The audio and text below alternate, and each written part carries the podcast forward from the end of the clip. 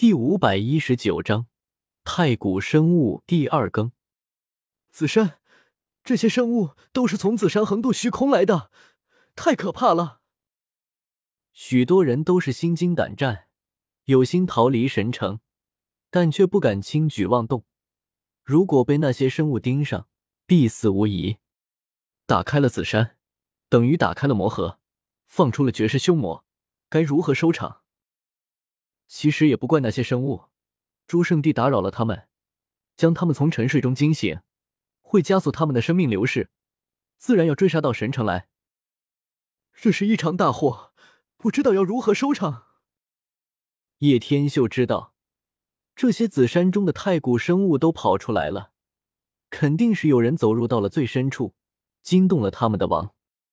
这些家伙真的是在玩命。忽然，久久未出声的姜太虚忽然说道：“各大圣地为了无始大帝的传承，都已经利欲熏心，这种场面也属实正常。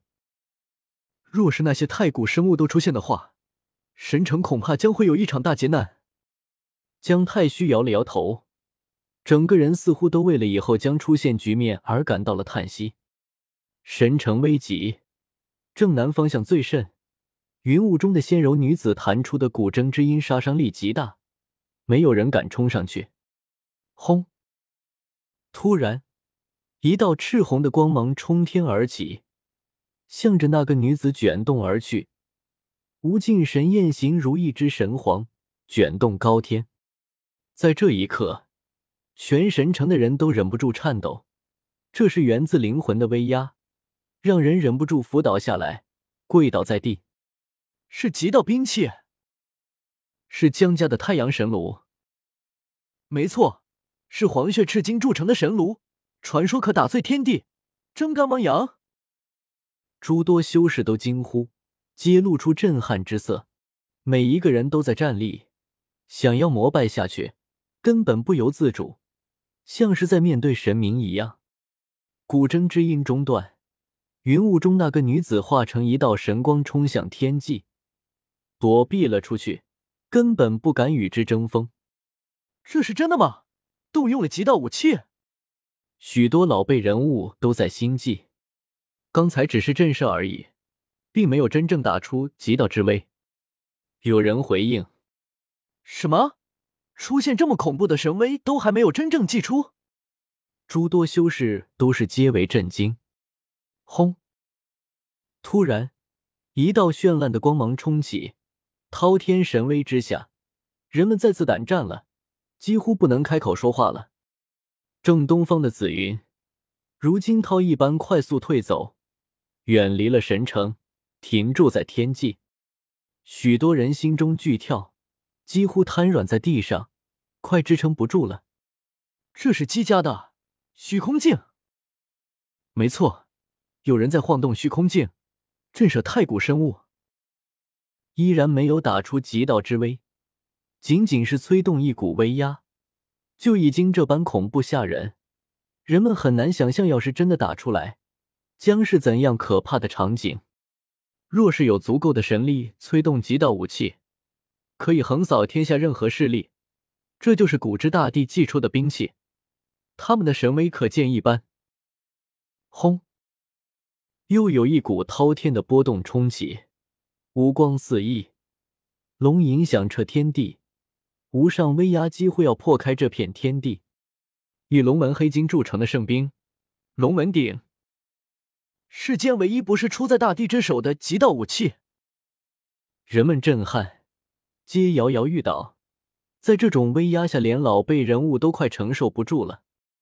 神城内，诸圣地持东荒的三件极道武器。震慑恐怖的的太古生物，天地间终于安静了下来。来犯的古生物都退到了天边，不敢再接近。双方对峙了起来。祭出极道武器，将他们杀光算了，干嘛只是震慑？你说的轻巧，如果那样做了，可能会血染大地，黑暗时代降临东荒。突然，所有人都闭口了，难言的压抑笼罩心头。几乎要闭过气去，诸多修士皆说不出话来了。天际太古生物齐聚，云雾翻涌，那里浮现一个巨大的神元石料，里面有一个人形生物。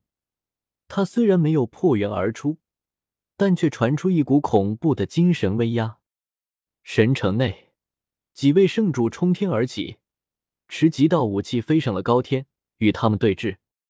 强大的精神波动如潮汐澎湃，横扫高空。双方似乎在进行交谈。最终，一个恐怖的声音在每一个人心中响起，道：“不要再打扰我们的安宁。”天际出现了一个巨大的黑洞，他们横渡虚空而去，眨眼不见了踪影。太恐怖了！这些生灵如此强大，与他们为敌的话，简直是一场噩梦。幸好他们走了。所有人都心有余悸，长长的出了一口气。神城上空，云雾散尽，阳光洒落而下，一切都结束了。方才的一切恍若一梦。叶天秀本来还打算出手抓几个太古生物问问情况，没想到竟然被东荒的几大圣主持极道武器给镇压了。眼下也只得有空再去紫山看看了。几日之后。神城之内几乎是满城风雨，因为出了一个名动天下的元天师。尽管叶天秀现在还不算是元天师，但在其他人眼中已经是了，起码已经可以和元天师媲美。几乎没有见过可以得到这么神元带走的。不仅如此，各大圣地都禁不住邀请叶天秀作为座上宾。若是他们知道叶天秀就是修天叶，恐怕会暴跳如雷。本章完。